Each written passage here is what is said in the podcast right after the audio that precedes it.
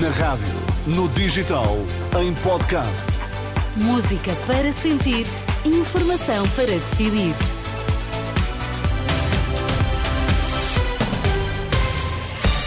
Hora de ouvirmos as notícias. Bom dia, Vitor Mesquita. O que é que temos em destaque? Bom dia, Teresa. A Polícia Judiciária faz buscas nas instalações do INEM. Contagem do tempo dos professores livre defende a aposentação antecipada a par da recuperação do tempo de serviço. Vamos lá, edição das 11 com Vitor Mesquita. Polícia Judiciária e Ministério Público realizam esta manhã buscas em várias instalações relacionadas com o INEM. Em causa estarão suspeitas relacionadas com crimes de viciação das regras da contratação pública. É o que está a avançar a CNN Portugal. A estação de televisão adianta que há vários visados no Porto e na zona da Maia por indícios de crimes como falsificação de documentos ou prevaricação, nomeadamente na contratação de meios para o socorro médico. Já segundo a SIC Notícias, as diligências decorrem também em Vila Nova de Gaia e Lisboa. A Renascença já pediu esclarecimentos à Procuradoria-Geral da República e também à PJ. Aguarda nesta altura uma resposta. Rui Tavares defende a apresentação antecipada para os professores a par com a contagem integral do tempo de serviço.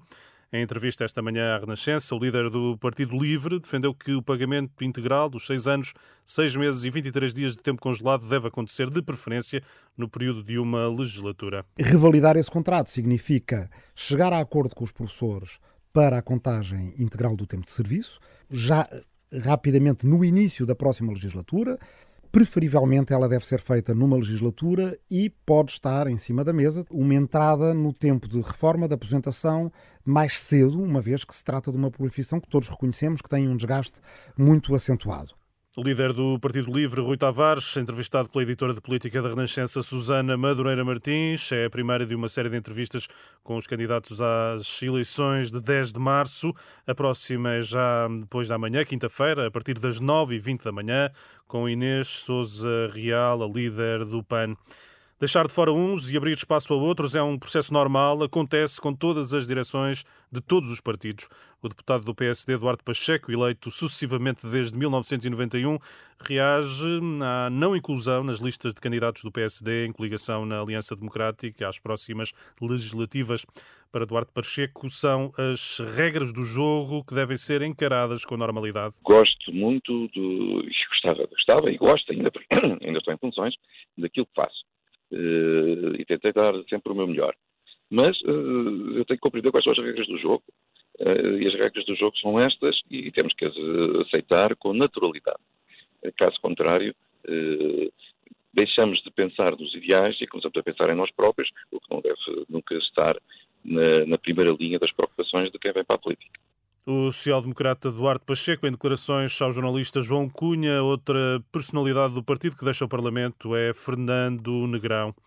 Os preços para os clientes nos restaurantes não sofrem alterações, os menus é que vão acabar tal como os conhecemos.